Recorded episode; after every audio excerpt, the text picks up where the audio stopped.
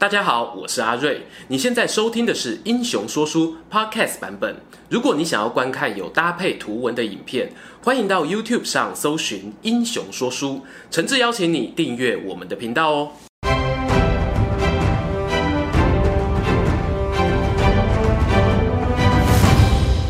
Hello，三国说书的网友，你们好，我是说书人阿瑞，替大家带来精彩的三国故事。今天呢，阿瑞要跟大家说的这个故事主角啊，是我们已经很熟悉的乱世终结者司马懿。但是我们今天呢，不聊他如何终结三国乱世，我们改聊他的另外一面。说书人想带大家看一看司马懿是怎么样利用他的智慧，从一个小小的州郡地方官吏，通过面试直接进入三国时代第一企业曹魏集团。司马懿的面试经历呢，可以从他早年的第一份工作开始说起。司马懿呢，他出生在西元的一七九年。史书记载，他的第一份工作呢，是在二十二岁那一年被推举为担任上计院。这个官职啊，有点类似于现在的主计人员。工作内容呢，是要记录地方州郡的经济收支、户口多寡、土地面积、耕地增减、自然灾害，还有社会治安等等的状况。然后啊，司马懿就把这一些统计起来的数据资料上报给朝廷。顺带一提，蜀汉的天水麒麟儿姜维呢，他其实原本也做过这一个职务。不得不说啊，司马懿呢，他在上计院的工作呢，表现相当不错。再加上呢，他原本的家庭就有人脉，他的大哥呢叫做司马朗，和当时的尚书崔琰颇有交情。而这个尚书崔琰呢，就曾经在见了司马懿之后，大力的称赞他是聪亮明允、刚断英特，而且啊，还是当着他的大哥司马朗的面说：“哎，我觉得你这个弟弟啊，比你还要优秀呢。”于是呢，司马懿是个人才这样的传言呢，就传到了在当时求才若渴的曹操耳中了。根据《晋书》的记载呢，司马懿被面试的过程啊，其实是带有一点争议色彩的。他总共被面试了两次。第一次，曹操找上门来的时候，司马懿因为挂念东汉皇帝，不愿意屈服在曹操底下做官，所以呢，他就用自己中风不能起床当做借口来婉拒。诶，相传曹操小时候就是一个装病专家，这种小把戏怎么骗得过他呢？所以啊，曹操还派人特别到司马懿的家里去刺探，没有想到司马懿装病在床，一装就是一整晚，一动也不动。等到第二次的面试来临的时候呢，时间已经过了整整七年。曹操这个时候呢，仿佛想起了什么事情。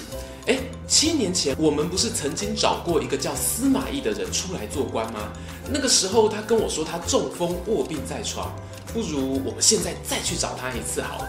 于是啊，曹操这一次呢，还特别交代传话的使者，不管司马懿有什么借口，拖拖拉拉把他拎过来就对了。于是啊，司马懿怕得罪曹操，总算勉强的答应出来任官。一开始呢，他是担任文学院的官职，因此认识了太子曹丕。后来呀、也转任黄门侍郎、议郎、丞相东曹署、丞相主簿等等的官位。但是说书人必须说，这些官位其实跟军事的关系都不大。曹操在这个时期呢，主要是想要借重司马懿的学问。于是可喜可贺啊，经过两次的面试，司马懿呢，他总算成为曹魏集团曹氏企业的员工了。诶。所以司马懿面试进入曹魏集团这个故事，告诉我们的就是，当老板来找你的时候，第一次先不要接见，装病在床，就这么简单而已吗？No No No，其实呢，《晋书》这些记载啊，刚刚前面讲到是有一些争议的。主要的问题呢，其实有两点。第一个呢，是当司马懿他装病不愿意出来做官的时候，他真的是在顾虑东汉皇帝的心理感受吗？第二点是。当曹操第二次硬逼司马懿出来做官的时候，这个情节的真实性到底有多少？真的值得我们去模仿吗？要知道，当时曹操阵营当中可以说是人才众多。你要说他真的有缺司马懿这个人，缺到要三催四请把他请出来做官，但是却给他当一个文学院这样小小的官职，其实是不合常理的。如果我们回忆一下曹老板跟司马懿的两次面试时间，其实上面两个问题的答案就非常明朗了。第一次的面试时间呢，是发生在西元的二零一年。那个时候呢，曹操刚打完官渡之战，但是呢，北方有袁绍残存的势力，东北方呢还有公孙家的军队。曹操虽然战胜了，但是内部有非常多不稳定的因素。至于第二次的面试呢，则发生在西元的二零八年。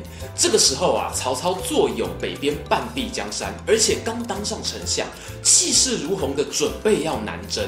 就这么刚好，司马懿这个时候回复了曹氏企业人资部门的需求，跟他说：“我准备好要来上班啦。”因此啊，阿瑞我合理的揣测，司马懿在第一次面试的时候呢，因为还不太确定曹魏集团的发展性，所以呢，用各种的理由来婉拒。这个时候呢，装病是一个比较不得罪人的方法。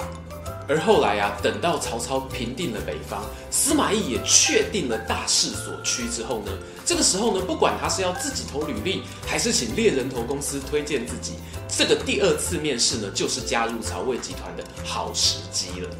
当然啦，像是顾虑东汉皇帝的心理感受啊，或者是被曹操硬逼着要出来当官等等的说法呢，其实说书人都觉得这应该是史官美化之后的一些情节，我们姑且听听就可以了。你想要知道司马懿进入曹魏集团之后还有哪些精彩的表现吗？欢迎订阅我们的频道，已经订阅过的朋友也可以按下小铃铛二次订阅哦。喜欢这一则影片吗？想看更多有趣的英雄故事，欢迎到英雄故事网站加入会员，或者在影片下方按赞、订阅、加分享。